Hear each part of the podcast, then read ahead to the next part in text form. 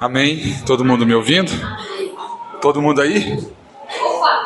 Ou alguém já saiu? Todo mundo aí, né? Amém. Glória a Deus. É... Deixa eu só desligar isso aqui. Pronto. Vamos lá. Eu também queria queria dar um testemunho. Na verdade, eu não sei se os irmãos se lembram, tem um funcionário lá do, do armazém. É, ele, o David, a gente orou por ele um tempo. Ele estava com câncer no estômago, né? Ele só para deixar os irmãos do que está acontecendo, a parte do que está acontecendo, ele fez a cirurgia. Depois de algumas quimioterapias, ele fez a cirurgia, acho que foi na quarta-feira passada. E foi muito bem a cirurgia, graças a Deus. Foi tão bem que ele não precisou nem ir para UTI. Ele saiu do centro cirúrgico e foi para o quarto, direto. O médico disse que foi um sucesso a cirurgia dele e que não precisou, acho que nem colocar sonda, uma coisa assim, a cirurgia no estômago, né? O médico já liberou ele para ir comendo aos pouquinhos, uma papinha, assim, assim. Então, graças a Deus, o David está bem, tá? É, seguimos orando por ele, porque ele tem, tem estado firme com o Senhor, graças a Deus. Tenho conversado de vez em quando com ele, com o irmão dele, com o Davidson.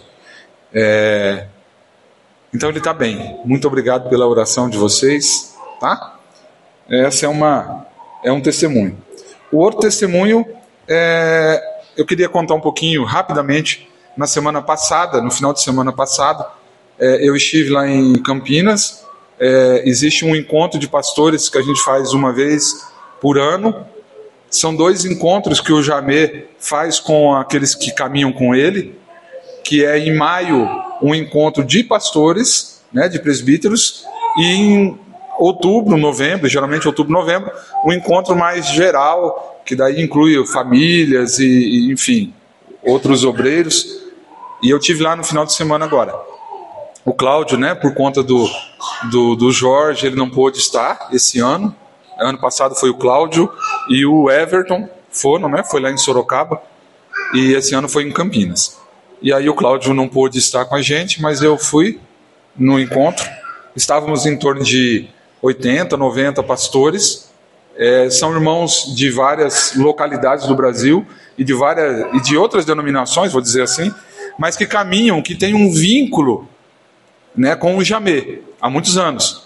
Então, é, esse encontro já tem mais de 30 anos, né, Cláudio? Mais de 30 anos que o, que o Jamê faz. Mais de 40 anos, né?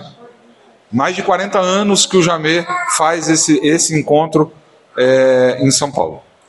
É, e, pois é. Só por amizade. Uma coisa que eu queria enfatizar era isso. O vínculo eu aprendi isso com ele, o nosso vínculo, ele não é denominacional, o nosso vínculo é relacional.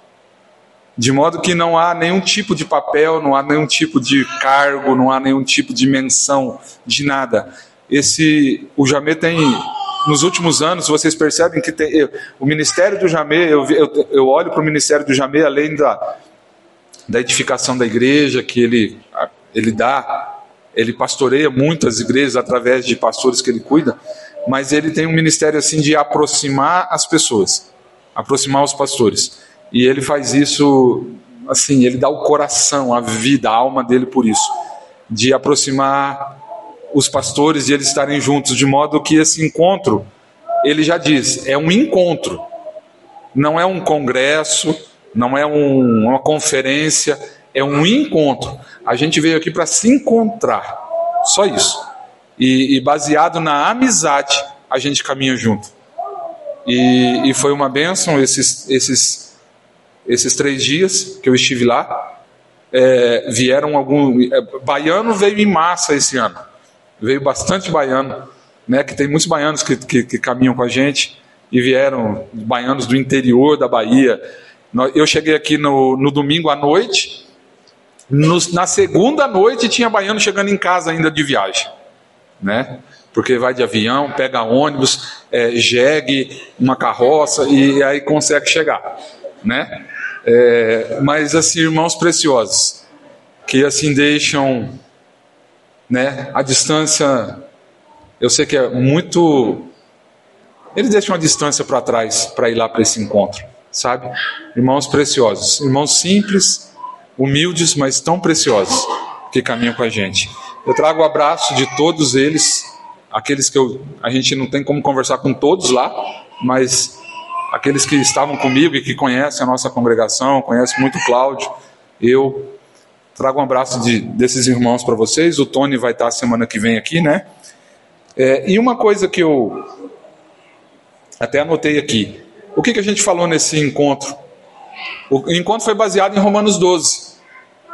Ano passado foi em Romanos 12, o Jamê começou ano passado em falar em Romanos 12 e continuou esse ano falando sobre Romanos 12. E uma coisa que a gente, o Jamê e, e os irmãos que falaram, é, eles enfatizaram, e eu anotei aqui, a responsabilidade, o papel da família no evangelismo e no projeto de Deus para a salvação e para o evangelismo, é, famílias evangelizando famílias. E para que isso aconteça, a gente volta de novo. Interessante é que eu fui lá e não tinha nada de diferente. Vou perguntar para o Cláudio aqui. Cláudio, você já foi a algum encontro assim que teve alguma revelação nova, alguma coisa nova assim? É a mesma. Não... Sabe por quê, irmãos? Porque não há nada de novo. Não há nenhuma revelação nova a respeito de Jesus Cristo. Não há nenhuma revelação nova a respeito do Evangelho. O Evangelho é esse que você conhece. Jesus é esse que você conhece. E aí, às vezes, a gente vai lá com uma expectativa de ver uma coisa nova. Não há nada de novo, mas enfatiza-se aquilo que nós conhecemos. E nós enfatizamos, Jamé enfatizou muito o papel da família no evangelismo, o papel do homem dentro da sua casa, o papel da mulher dentro da sua casa, porque lá em Abraão, né? Lá em Gênesis 12, quando Deus chama Abraão, ele fala assim: "Em ti serão benditas todas as famílias da terra". E a gente pode olhar assim: a tua família é uma bênção, irmão? Mas essa bênção que tem que Deus tem sobre a sua família, ela tem pulado os muros e atingido os seus vizinhos? Essa bênção que Deus tem dado a você, ela extravasa e toca aqueles que estão moram perto de você? Porque diz assim que as famílias, as nossas famílias, vão abençoar outras famílias. Então, já me trouxe essa questão da igreja na casa, que a gente sempre fala aqui. É, e a gente ele enfatizou também a questão dos princípios e fundamentos do Evangelho, do Reino de Deus. É, a gente, nós viemos, vemos falando isso aqui para vocês. Então não foi nada de novo que nós vimos, mas foi um encontro poderoso. Que bênção estar lá. Que bênção poder ouvir o que a gente ouviu. Quantos testemunhos. E a gente pode ver, irmãos, o Evangelho funciona. O Evangelho funciona. Amém? Ele não é um livro escrito, algo escrito fechado dentro de duas capas. Não. O evangelho na nossa vida, ele funciona. Quando você no seu trabalho, na sua casa, por onde você passa, você testemunha daquilo que o Senhor tem feito na sua vida. E isso funciona. Ainda funciona. Amém? Ainda funciona. E eu então resum, bem resumido é isso que nós fizemos ali nesses três dias. E eu queria continuar é, com uma palavra que eu, no domingo retrasado, eu comecei uma palavra aqui. Alguém lembra do que foi?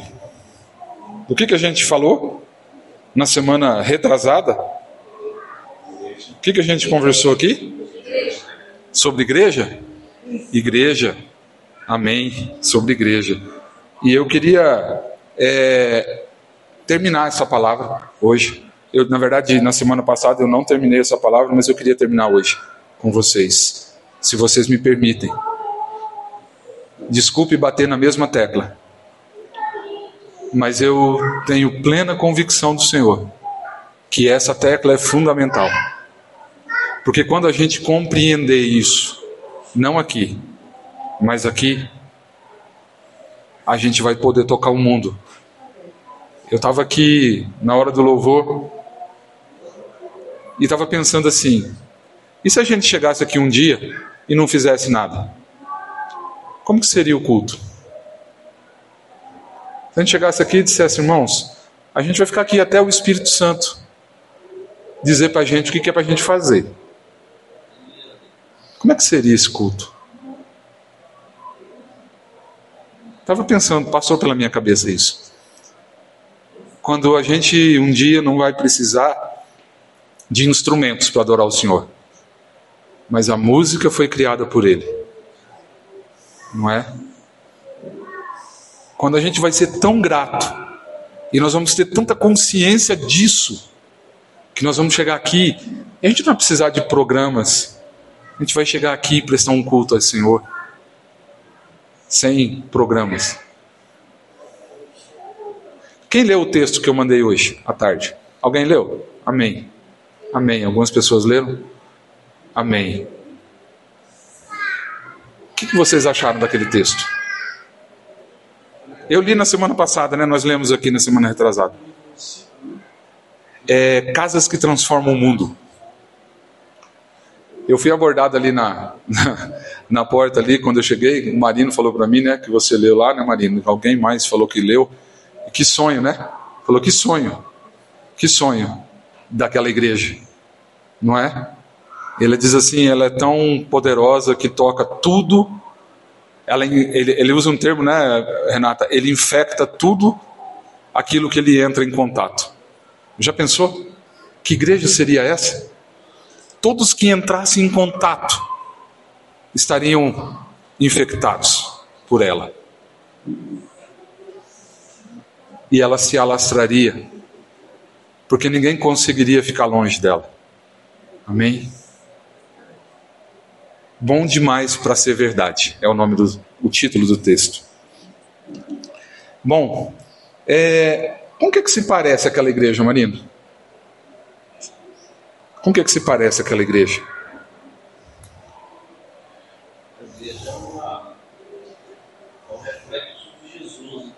É? Amém. É quando nós chegássemos, pessoas fossem contaminadas, né? Pela nossa palavra, pelo nosso olhar, pela nossa Amém. Amém. Abra a Bíblia em Efésios, 1, é, Efésios 4, a partir do versículo 1. Efésios 4, a partir do versículo 1.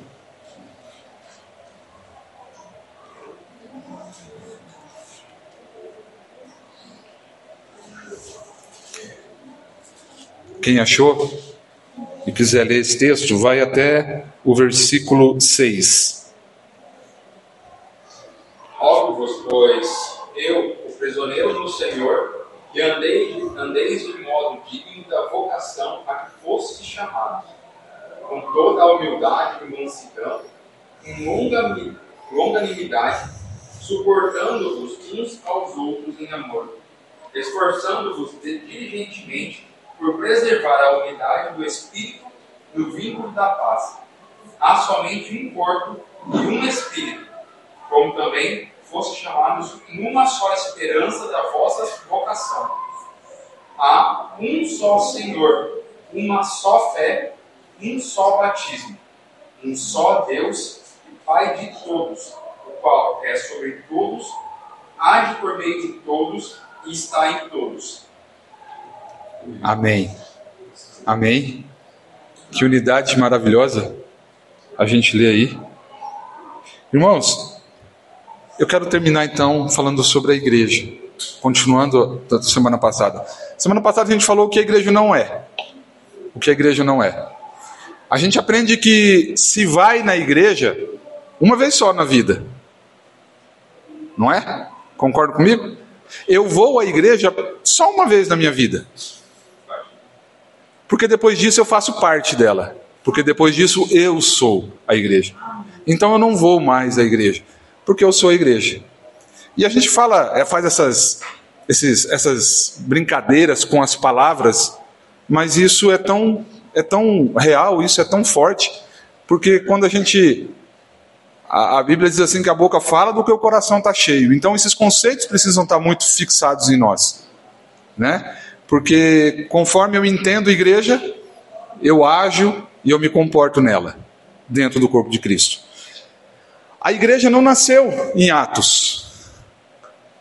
Amém? A igreja não nasceu em Atos. A igreja não nasceu há dois mil anos atrás, com a vinda de Jesus. Não. A igreja nasceu antes da fundação do mundo. A igreja nasceu na eternidade passada. A igreja nasceu na mente de Deus. Deus teve um plano. Deus teve um propósito eterno. Antes da fundação do mundo. Ele propôs em si mesmo ter uma família de muitos filhos parecidos com Jesus, de muitos filhos semelhantes a Jesus. Ele teve esse propósito, esse projeto lá, antes que existisse qualquer coisa, antes que existisse o homem, antes que existissem os demônios. Ele teve esse propósito em seu coração em sua mente. Irmãos, o pecado veio e o pecado foi um atentado contra esse projeto. O pecado foi um, um, um, um atentado contra esse propósito. Mas Deus não desistiu dele por causa disso. A igreja não é o plano B de Deus. Não foi o plano B após o pecado.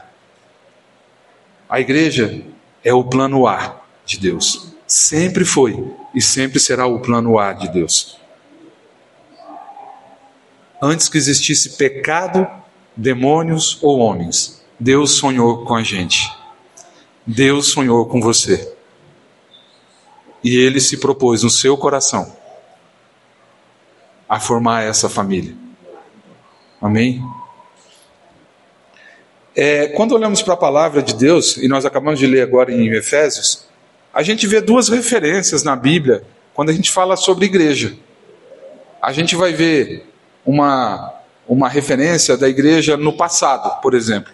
Aquilo que foi escrito nos evangelhos, ou até mesmo no Velho Testamento, sobre a igreja. Aquilo que está no passado, tudo aquilo que os apóstolos e profetas escreveram.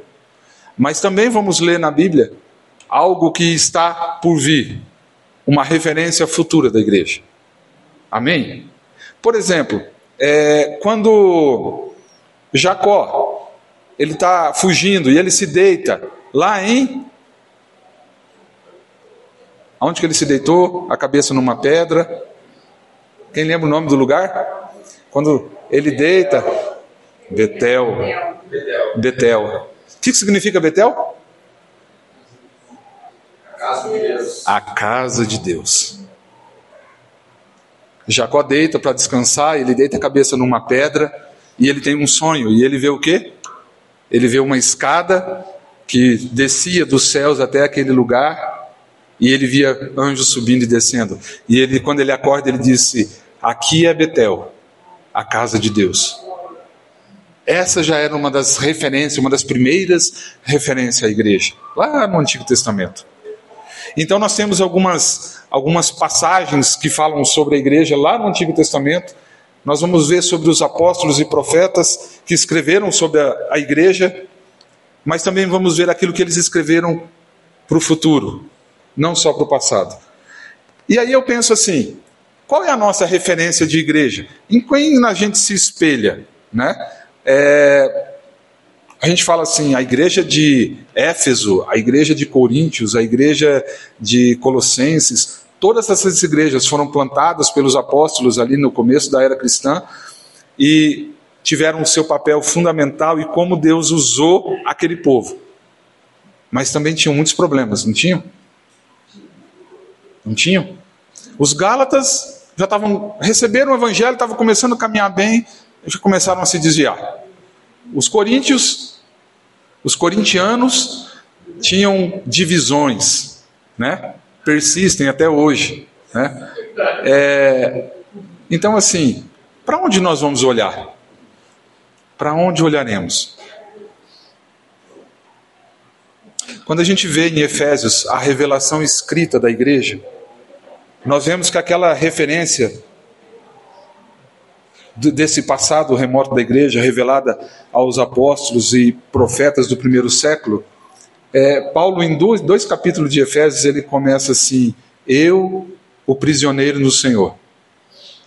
E quando a gente olha para isso que eles escreveram sobre a igreja, esses apóstolos e profetas escreveram sobre a igreja, eu queria destacar três características daquilo que eles escreveram em relação à igreja.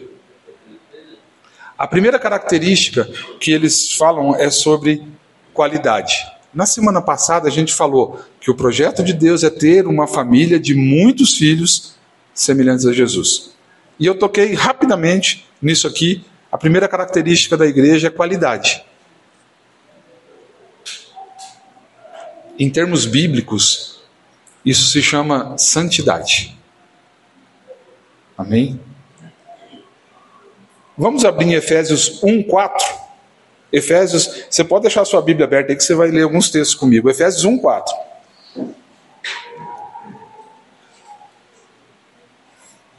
Se alguém puder ler.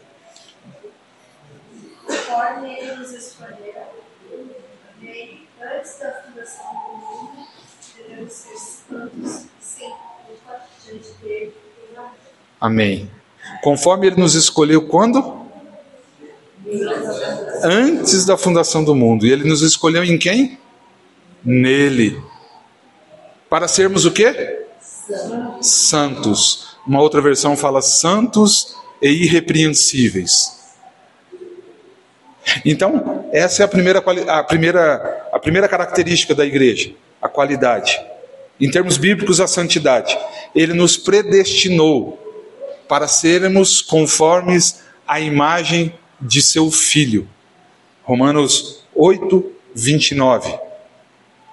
Nos escolheu para sermos conforme a imagem do seu filho. O padrão ISO 9000 da igreja, sabe qual é? É ser semelhante a Jesus. Esse é o padrão que toda igreja precisa alcançar. Um padrão de excelência. Não de ser bonzinho, de ser excelente. Esse é o padrão ISO 9000. Ser semelhante a Jesus. Nada menos que isso. A gente precisa sempre estar olhando para esse padrão e buscando isso. Sermos parecidos com ele. Há duas reuniões atrás eu perguntei aqui se você fosse de fato semelhante a Jesus, o que mudaria na sua casa? Por 30 dias só. Por 30 dias. Né? Eu deixei essa pergunta no ar aí para a gente responder. Se eu fosse parecido com Jesus, semelhante a Jesus, por 30 dias, o que mudaria? Na minha casa, no meu trabalho? Sim, é isso que você está aí tentando achar a resposta. Talvez esse padrão que você falou mudaria isso, isso, isso, isso, ah, aquilo também. Pois é, é aí, é para esse lugar que a gente precisa ir. É para esse padrão que a gente precisa buscar. A segunda característica é a unidade. Efésios 1:10. 1:10. Deixa eu ver se é 1:10. Acho que é 1:10. Alguém pode ler? O prazer convergir nele na dispensação da plenitude dos tempos todas as coisas, tanto as dos céus como da terra. De fazer convergir nele na dispensação da plenitude dos tempos todas as coisas, todas as coisas convergiriam para Jesus. Isso fala de unidade. A gente leu agora há pouco em Efésios 4, 1 também. A gente fala, falou sobre a unidade da fé, a unidade do Espírito, há um só Deus, um só batismo, um só Senhor, que é Pai de todos, que está em todos e age por meio de todos. Isso fala de unidade. Essa é uma característica da igreja. Ela é única. Não são muitas igrejas. Deus não tem duas famílias, ele tem uma família. Amém? E essa família, no decorrer da história, fez tanto por esse pai. Vocês sabem aí a caminhada do povo de Israel, né? Quanto, quanto, quanta coisa, quantos pecados nós fizemos. Mas ele nunca desistiu da sua família. Ele não tem um plano B, é um plano A. Então isso fala sobre unidade. Deus se propôs em si mesmo um cordeiro para que as coisas voltassem ao seu plano original. Que todas as coisas voltassem a convergir em Cristo. A terceira é a quantidade, a terceira característica. A primeira é qualidade, a segunda é unidade e a terceira é quantidade. Alguém pode abrir para mim? Um abre em 1 Timóteo 2,4, 1 Timóteo 2,4, e outro abre em Colossenses 1,16. Sabe qual que é a, a definição de qualidade segundo a ISO 9001? Padronização e melhoria contínua. Padronização e melhoria contínua. É, ISO 9001. Essa é a definição de qualidade. O que é qualidade? Padronização e melhoria contínua. Olha só. O que é liderança? Fazer com que aconteça. Padrão. São conceitos, né? Qual é o padrão da igreja? ser igual a Jesus. E melhoria contínua. Isso fala sobre o processo de santificação. Processo de santificação. A Bíblia diz assim que há uma santidade inicial, nos chamou para sermos santos, não é? Somos santos porque o nosso Pai é santo. Mas a Bíblia fala sobre uma santidade que está acontecendo todos os dias e uma santidade completa quando nós chegaremos diante dele. E quando nós veremos ele e então seremos como ele é. Então é esse essa caminhada, né? Quando fala caminho, essa caminhada fala de alguém que está indo em direção a alguma coisa. Alguém leu? Quem? Efésios 4 Eu- fala sobre isso, 4, 13. Ele fala até que todos a unidade da fé e do conhecimento de Deus. E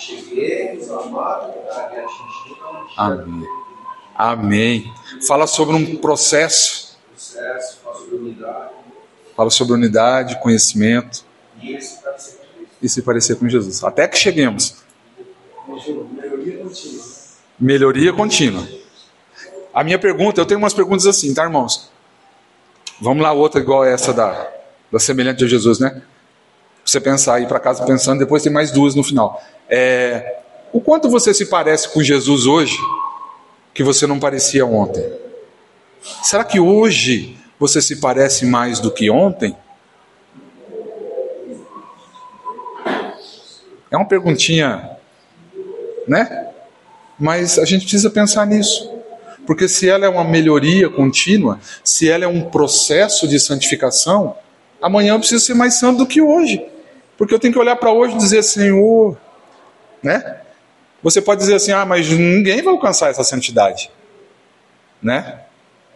Nós somos santos porque Ele é santo. E eu vou falar sobre isso daqui a pouco. Sim. Nós pecamos, sim. É esse que passou na sua cabeça agora? Sim. Você erra, eu erro, sim. Nós falhamos, sim. Mas eu vou falar daqui a pouco sobre isso. É, 1 Timóteo 2,4, quem abriu? Quero que todos os homens se salvem e venham ao conhecimento da verdade. Amém. Nós estamos falando sobre quantidade. O que, que Deus quer? Que quantos homens? Todos homens se salvem e cheguem ao pleno conhecimento da verdade. Colossenses 1,16, se alguém abriu aí. Pois nele foram criadas todas as coisas, nos céus e na terra, as visíveis e as invisíveis, sejam tronos ou soberanias, poderes ou autoridades. Todas Amém. as coisas foram criadas por ele. Quantas coisas foram criadas por Ele e para Ele? Todas as coisas. Então, essa família, Ele não quer uma família pequena. Essa família, uma das suas características é a quantidade. Não é? Muitos filhos. Muitos filhos. Até que todos cheguemos ao conhecimento O desejo dele é que todos se salvem e nele foram criadas todas as coisas para ele, para a glória dele. Essa é uma, irmãos, a gente não pode se contentar com pouco nesse sentido. Nós temos que orar para que o Senhor nos faça crescer, crescer, não por causa de nós, não por causa de, de nome, nem nome nós temos também, não é? Mas para que o nome dele seja glorificado e todos os homens o conheçam. Então, essa característica da igreja, essa terceira característica da igreja é que lá em Gênesis ele fala para Abraão assim, quando ele o chama para sermos essa família: a tua descendência, Abraão, será conhecida como a areia do mar e como as estrelas do céu. Amém? A promessa foi essa. A tua posteridade será como a areia do mar e como as estrelas do céu. Então é muita gente. Muita gente. Olha só, ele fala em, em Gênesis 22, 17: Que deveras te abençoarei, e certamente multiplicarei a tua descendência, como as estrelas do céu e como a areia da praia do mar. Amém? Gênesis 22, 17. Agora a gente vai Quer dizer, vamos resumir essas três qualidades numa frase? Deus quer quantidade, com qualidade e em unidade. Amém? Gravou aí? Deus quer quantidade, com qualidade e em unidade. Amém? É isso que o Senhor quer para nós. Mas vamos olhar um pouquinho agora também para a igreja para um outro texto que fala sobre a igreja num futuro agora. A gente olhou para algumas coisas que os apóstolos escreveram sobre a igreja, mas vamos olhar para o futuro. Também está revelado na palavra. Depois de que a maioria dos apóstolos morreram, não sobraram tantos, sobrou um cara chamado João. O ancião João, o velho João. E aí Deus colocou ele numa ilha e disse assim: Eu vou lhe revelar o que vai acontecer no final de todas as coisas. E ele, e Deus revelou a João, então, o ancião, em Apocalipse, o nosso futuro. O nosso futuro. Deixa eu fazer uma. Eu escutei isso há muitos anos atrás de um, de um pastor você torce lá pelo seu time e vamos supor que jogou Brasil e vamos colocar Brasil e Argentina, né? E aí o jogo ficou 2 a 1 um para o Brasil. Quem está assistindo o jogo ali, né? Quem assistiu Maringá e Flamengo, né? Tá ali se escabelando e tá ali torcendo e nervoso e tal, e né, não sabe o que vai acontecer. E mas vamos supor que não deu para você assistir. E aí você ficou sabendo que o Maringá ganhou de 2 a 0 do Flamengo. Aqui em Maringá, né? E aí vai passar amanhã uma reprise do jogo. Aí o Alisson fala assim: Ah, eu não assisti ontem, vou assistir hoje. Como é que o Alisson assiste esse jogo? Como que o Alisson assiste esse jogo amanhã? Tranquilo, comendo uma pipoca. Por quê? Porque ele já sabe o final.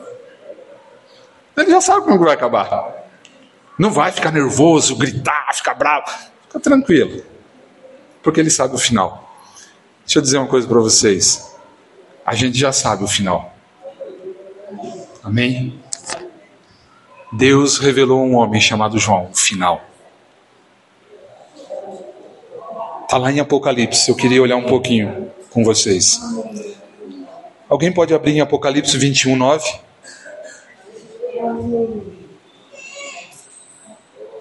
Esse João do Apocalipse aqui, João que está no deserto ou outro João? Não, o outro João. O, o discípulo. É. 21, 9. Alguém pode ler? Olha lá, no penúltimo capítulo de Apocalipse, Deus chama João e fala: Eu vou mostrar o que vai acontecer com a minha família. Um dos sete anjos, que tinha sete taças, cheia das últimas sete claras, aproximou-se e me disse: Venha, eu lhe mostrarei a noiva, a esposa do cordeiro.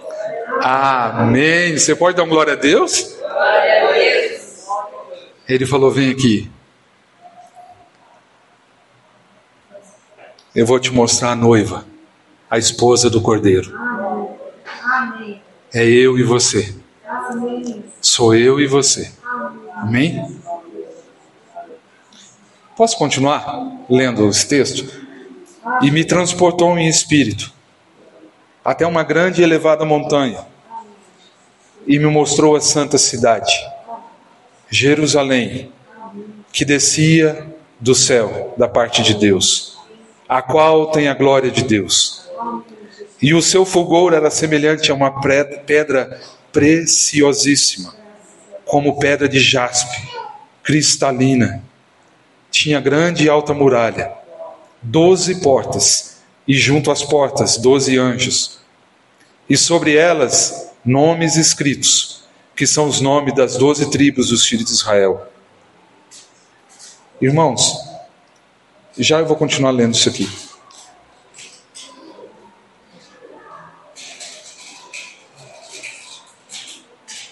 Aqui a gente pode ver o nosso futuro. A gente já sabe como acaba. O que, que o anjo ia mostrar? O que, que ele ia mostrar?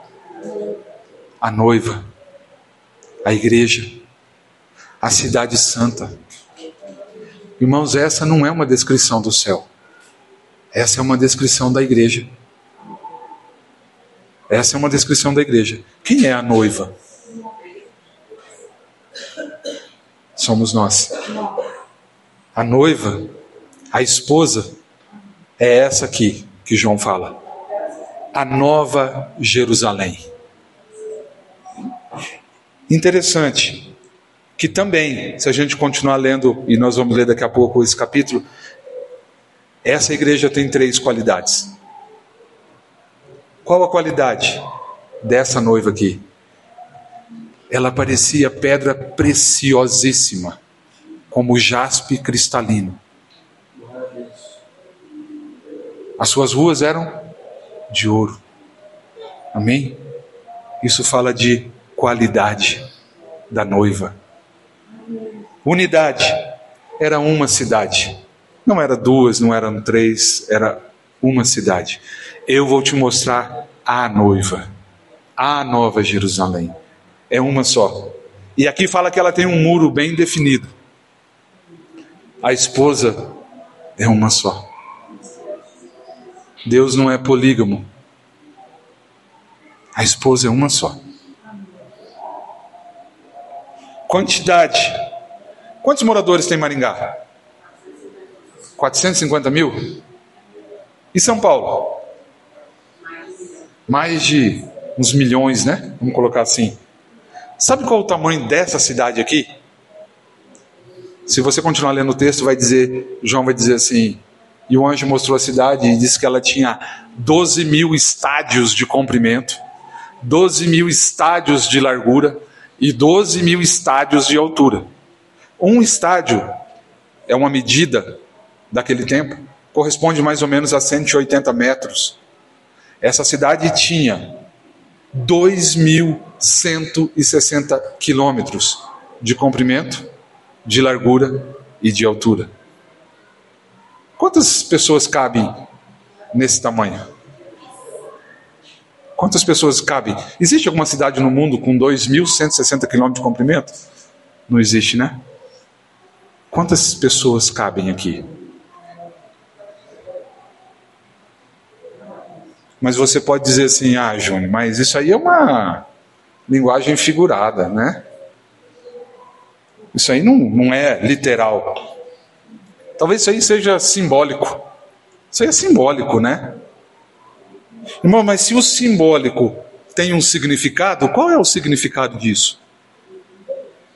É que é grande. É que é muito grande. que cabe todo mundo.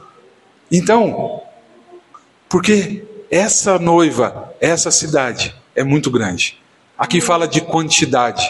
Aqueles todos os homens que a Renata falou, até que todos cheguemos, vai ser muito grande.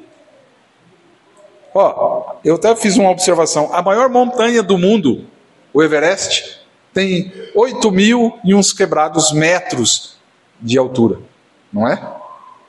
Essa aqui tem 2.160 quilômetros. Irmãos, Mateus, em Mateus 16, 18, o Senhor fala assim: Eu te digo que tu és Pedro, e que sobre esta pedra eu edificarei a minha igreja, e as portas do inferno não prevalecerão contra ela. Amém?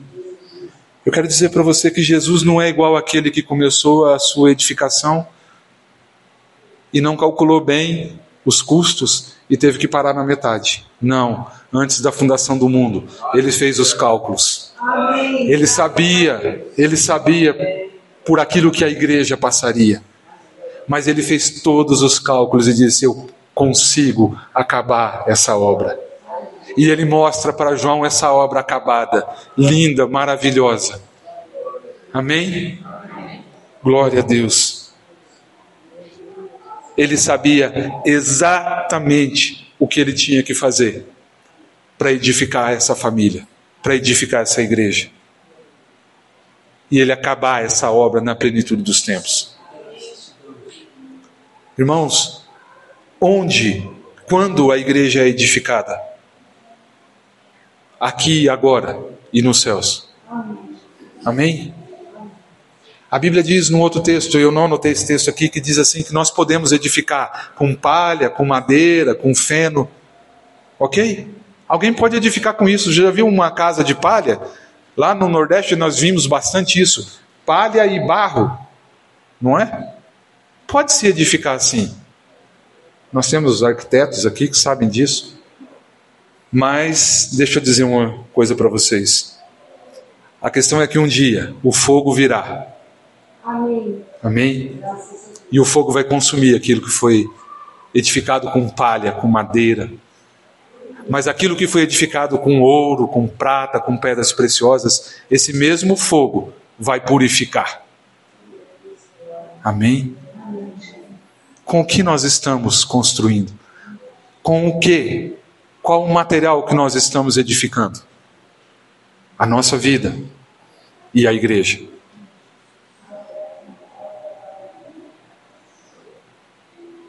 Lá em João 17, 21, Jesus orou assim: para que o mundo creia. Amém? Para que o mundo creia. Ele não orou pela unidade nos céus. Ele estava orando pela unidade na terra, pela nossa unidade, pela unidade dessa família, dessa igreja. E eu quero dizer uma coisa para vocês: Deus, o Pai, vai ouvir essa oração. Aliás, Ele ouviu essa oração do Filho. Pai, eu rogo que eles sejam um, para que o mundo creia que tu me enviaste. O filho, o pai, vai responder à oração do filho. Amém? Depois, no mesmo João 17, 23, ele diz assim: Eu neles e tu em mim, para que o mundo conheça que o Senhor me enviou. Olha só, eu neles e tu em mim para que o mundo creia que foi o Senhor que me enviou. Ele é quem santifica a igreja. Só Ele, irmãos. Sabe para quê? Porque a palavra diz assim: para apresentá-la a si mesmo, uma igreja santa e gloriosa.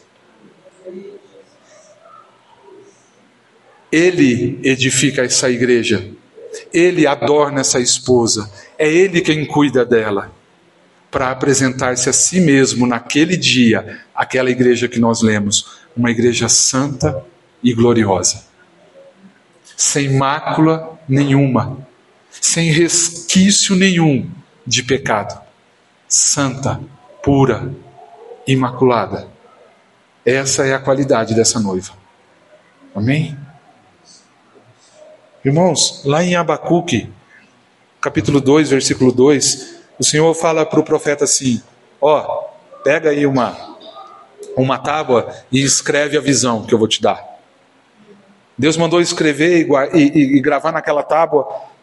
E um detalhe importante e interessante que ele fala naquela, naquele, naquela passagem, que ele fala assim: a visão tem que ser escrita para que até quem passa correndo consiga ler. Ok? Olha, vamos lá. Se você vê um outdoor hoje, né? Hoje é fácil escrever, né? A gente tem vários meios para escrever. Naquele tempo eu não sei, não sei como que ele escreveu e onde ele escreveu. Se foi numa tábua, não sei. Mas hoje a gente tem muita facilidade. Mas se você passa de carro numa avenida e tem um outdoor lá, geralmente não dá tempo de ler. A não ser que a não ser que a visão seja clara, porque tinha que ser clara. Ele diz assim: escreve a visão, ô profeta, para até quem passa correndo poder ler. Irmãos, a visão ainda não se cumpriu. Ela está para se cumprir. Ela se cumprirá. A visão já foi escrita. E deixa eu te falar. E para ler essa visão, a gente não precisa saber hebraico, aramaico. A gente não precisa ser um erudito. A gente não precisa ser ter muito estudo. A visão está escrita aí. Qualquer um pode ler. Deus deixou escrito essa visão. E ela é clara e simples. Não precisa de muita coisa para entender. Aquilo que está escrito não muda. Nunca mudou e nunca vai mudar. Hoje o Cláudio falou, começou essa reunião falando sobre a palavra, sobre a palavra de Deus. Está escrito. Através dos seus apóstolos e profetas, ele deixou escrito. Amém? A visão de Deus é simples e clara. É, já estamos caminhando já para o final.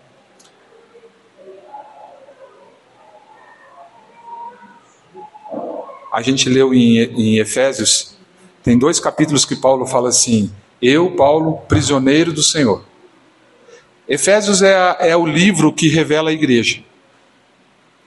E a gente olha e fala assim: Paulo escreveu a partir de uma prisão. E a gente diz assim: graças a Deus que ele estava preso, né? Que talvez se ele não tivesse preso ele teria escrito outras coisas, mas ele estava preso, ele tinha bastante tempo não só para escrever, mas para receber a revelação do Senhor. E ele escreve Efésios. E ele escreveu essa visão aí em Efésios, a revelação da igreja. Abra em Efésios 3:1. Efésios 3:1. Deixa aberto essa esse texto aí. Efésios capítulo 3, versículo 1. Eu vou ler esse texto, tá? Por esta causa, por esta causa, eu, Paulo, sou o prisioneiro de Cristo Jesus, por amor de vós. Olha a revelação que ele recebe da igreja. Por amor de vós, gentios, se é que tendes ouvido a respeito da dispensação da graça de Deus, a mim confiada para vós outros, pois, segundo uma revelação, me foi dado conhecer o mistério conforme escrevi há pouco, resumidamente. Pelo que, quando ledes, podeis compreender o meu discernimento do mistério de Cristo, o qual em outras gerações não foi dado a conhecer aos filhos dos homens, como agora foi revelado aos seus santos apóstolos e profetas, no Espírito. A saber que os gentios são coerdeiros, membros do mesmo corpo e coparticipantes da promessa em Cristo Jesus por meio do Evangelho, do qual foi constituído ministro, conforme o dom da graça de Deus, a mim concedida, segundo a força operante do seu poder. A mim, o menor de todos os santos, me foi dada esta graça de pregar aos gentios o evangelho das insondáveis riquezas de Cristo e manifestar qual seja a dispensação do mistério, desde os séculos, oculto em Deus, que criou todas as coisas, para que, pela Igreja, a multiforme sabedoria de Deus se torne conhecida, agora dos principados e potestades nos lugares celestiais, segundo o eterno propósito que estabeleceu em Cristo Jesus, nosso Senhor. Amém? Eu queria eu queria destacar também três palavrinhas nesse texto de, de Coríntios. Mistério. O que é um mistério? Paulo fala sobre mistério. Esse mistério, algo não revelado, um segredo. Qual o plano, o propósito e o projeto de Deus para a humanidade que estava escondido? Esse plano, esse propósito estava oculto em Deus. Não era possível ninguém conhecer, estava escondido nele. Não era possível a gente saber, conhecer através dos nossos estudos, da nossa sabedoria, do nosso conhecimento. Não, não era possível, era um mistério. E um mistério só pode ser conhecido se aquele que tem o um mistério revelar. Amém? E Deus tomou essa iniciativa, e aquilo que ele estava oculto nele, ele fez o quê? Revelou aos seus santos apóstolos e profetas. Então, a primeira palavra é mistério, a segunda, revelação. O que é revelação? O, o, o, o significado básico de revelação é tirar o véu. Aqui tem uma cortina grande, né? E a gente não consegue enxergar o que está atrás dela. Mas se alguém chegar e puxar essa cortina e tirar, todo mundo vê o que está atrás dela. Revelação é revelar algo que está escondido. Então Deus deu a conhecer esse mistério através de uma revelação. Não foi por conhecimento. A terceira palavra é conhecimento. Nós só podemos conhecer a igreja por revelação. Não adianta. Não adianta, não tem outro meio. Sabe por quê? Porque não depende de estudo, não depende de, da nossa sabedoria, não depende do nosso conhecimento científico, não depende. Irmão, a igreja só se conhece por revelação.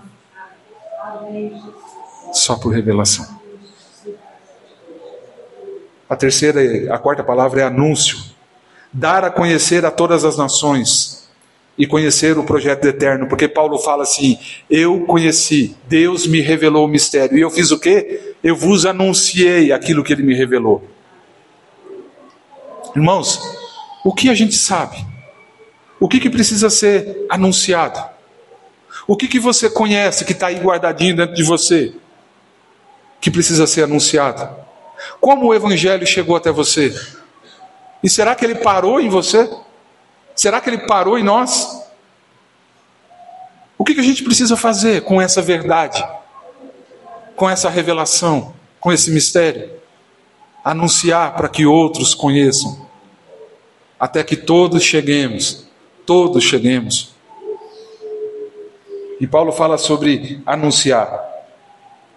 Então, irmãos, todo esse projeto eterno, a gente pode resumir numa palavra a palavra é igreja. A igreja que Deus sonhou. Essa família de muitos filhos. Agora tem uma palavrinha que Paulo fala: o mistério de Cristo. Glória a Deus. Sabe o que é isso? Sabe por que Paulo fala o mistério de Cristo? Porque o mistério é Cristo. Amém? Tem um texto que diz assim: Nele estão escondidos quantos? Todos os tesouros da sabedoria e do conhecimento. Nele estão escondidos. O mistério é Ele. Sabe por quê, irmãos? Presta atenção aqui. Nós não podemos conhecer nada, nada, absolutamente nada, fora dele. Sabe por quê? Porque nele estão escondidos todos os tesouros da sabedoria e do conhecimento. Nele estão escondidos.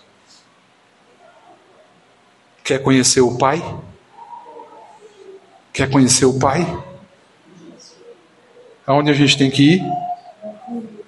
Nós só conhecemos o Pai através dele. Por isso ele disse: Eu sou o caminho, a verdade e a vida. Ninguém, o quê? Venha ao Pai, se não for por mim. Jesus é a porta. Jesus é a janela. Tem uma janela ali, ó. E você consegue ver através dela a outra parede lá, não é? Lá está o Pai. Você só consegue enxergá-lo se for através dessa janela, que se chama Cristo. Quer conhecer o Pai? Olha só, disse Jesus: Filipe, há tanto tempo estou convosco e não me tens conhecido. Quem vê a mim, vê o Pai. Como você me diz, mostra-me o Pai? Cristo é a porta, a janela que nós podemos enxergar o Pai. Quer conhecer o Pai? Conheça Cristo. Irmãos, quer conhecer a igreja? Não precisa estudar eclesiologia. Estude cristologia. Porque se você conhecer Jesus, você conhece a igreja. Amém? Sabe por quê? Porque a igreja e Jesus são um só. São a mesma pessoa. Sabe por quê? Se você ama a igreja, você ama Jesus. Se você serve a igreja, você serve Jesus. Quando você fere a igreja, você fere Jesus. Quando você recebe a igreja, você recebe Jesus, porque é impossível dissociá-los. Se eu não estou bem com a igreja, eu não estou bem com Jesus. Se eu não estou conectado ao corpo, eu não estou conectado no cabeça. Irmãos, consegue compreender? Uma moeda de duas faces, não tem como separar. Porque a igreja e Jesus são um só. Jesus e o Pai são um só. Jesus, o cabeça e seu corpo são um só. Então, quer conhecer a igreja? É só através dele. Não tem livro no mundo, não tem pregação no mundo, é só através dele.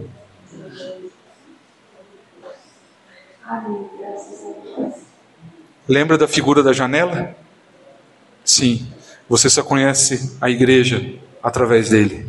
Ela está lá, ele é a porta, ele é a janela. Você só consegue ver a igreja se for através dele. Glória a Deus. Quando os coríntios estavam divididos, olha só essa palavra. Um fala assim: Eu sou de Paulo, eu sou de Cefas e eu sou de Apolo. Qual a resposta de Paulo, irado com eles? Acaso a igreja está dividida? Foi essa a resposta de Paulo? Não. Ele disse assim: acaso Cristo está dividido? Porque Cristo e a igreja são um só. Ele não disse acaso essa igreja está dividida. Ele disse assim: acaso Cristo está dividido?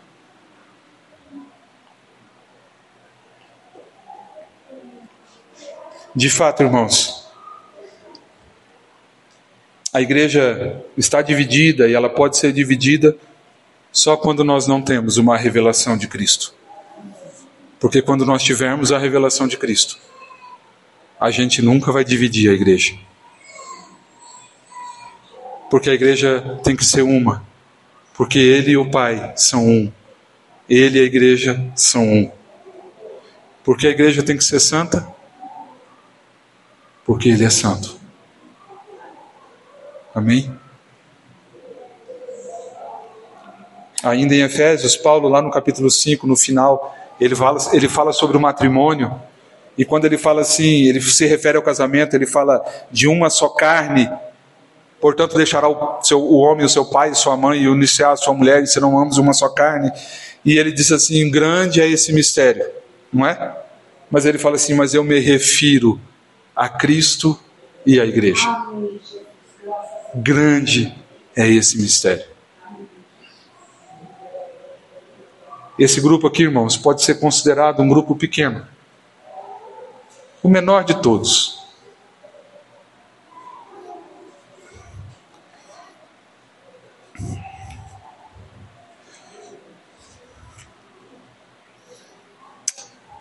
Mas ele carrega uma grande responsabilidade.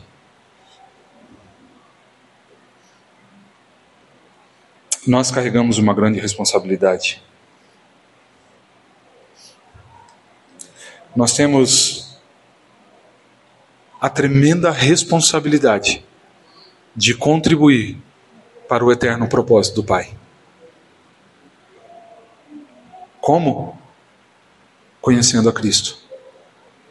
É assim que a gente contribui. Tudo aponta para esse alvo. Tudo aponta para esse propósito. Tudo. O Pai não tem outro propósito a não ser aquela esposa linda e maravilhosa de Apocalipse. Ele não tem outro propósito. Ele esperou tanto tempo e ele está esperando tanto tempo para aquele dia. Para aquele dia, Ariana. Para aquele dia. Amém?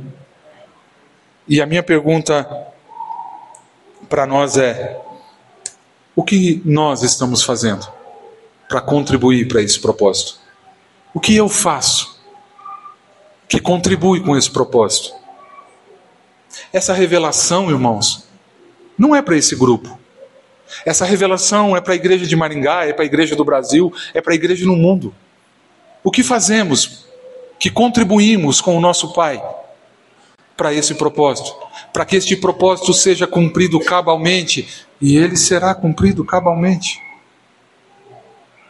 Se eu fizer ou não fizer, ele vai ser cumprido. Mas sou eu quem vai perder. Sou eu quem estou fora. Paulo fala em Efésios ainda 4 que diz assim: o corpo, a igreja, produz o seu aumento para a edificação de si mesmo, quando cada um faz a sua parte. O termo lá é a justa cooperação de cada parte. Justa cooperação de cada parte efetua o seu aumento e a sua edificação. Semana passada eu falei aqui, irmãos, nós vamos passar 20, 30, 40 anos na igreja sem descobrir a minha função, o meu papel, o que eu preciso fazer para contribuir para que o Pai cumpra o seu propósito? Ou a gente vai olhar para Jesus e chegar até Ele e dizer: Me fala, eu quero ver a igreja. E eu quero que o Senhor me fale qual a minha parte nisso. Por favor, me fale, eu preciso contribuir para isso. Quando se tem revelação de Jesus, a gente não consegue ficar parado. Quando se tem revelação de Cristo, a gente não consegue ficar parado. Quando se tem revelação de Jesus, nós não podemos ficar parados.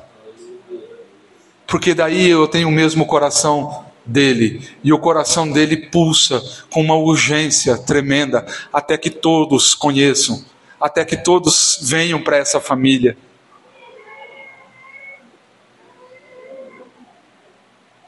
A cada um ele deu um dom.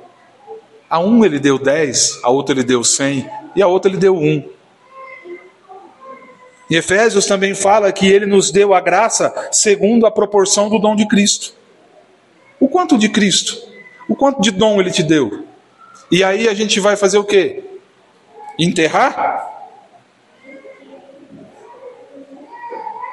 o nosso dom? E quando ele chegar e falar, papai, eu enterrei, porque, né? Bom, vocês conhecem o resto da história. A gente não pode chegar, irmãos. Se tem uma coisa que a gente não pode chegar naquele dia diante do trono, é dizer, eu não sabia. Ninguém me falou. Essa é uma desculpa que não vai colar naquele dia. Então, o que nós estamos fazendo? E para encerrar, eu encerro com uma última pergunta. Até falei lá na casa do Cláudio, falei disso aqui um pouquinho. Quantos anos você tem? 57. Quantos anos você tem? 36. Quantos anos você tem, Vomir? 38. Quantos anos você tem, Anos? 37. É, um dia chegaram para Galileu Galilei, falei para o Cláudio lá. É, não chegou aí atrás, né? Um dia chegaram para Galileu Galilei e perguntaram para ele assim: quantos anos você tem? E ele pensou e disse assim: uns oito ou nove. Porque aqueles que eu já fiz, eu já não os tenho mais.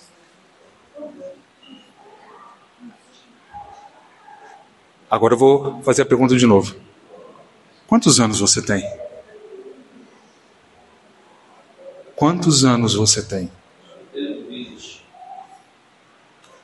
Quantos anos você tem para fazer aquilo que Deus quer que você faça? Vamos pensar nisso? Quantos anos você tem para contribuir para o propósito do Pai ser cumprido? Queria terminar com essa pergunta. Tá bom? Quantos anos você tem? Em nome de Jesus.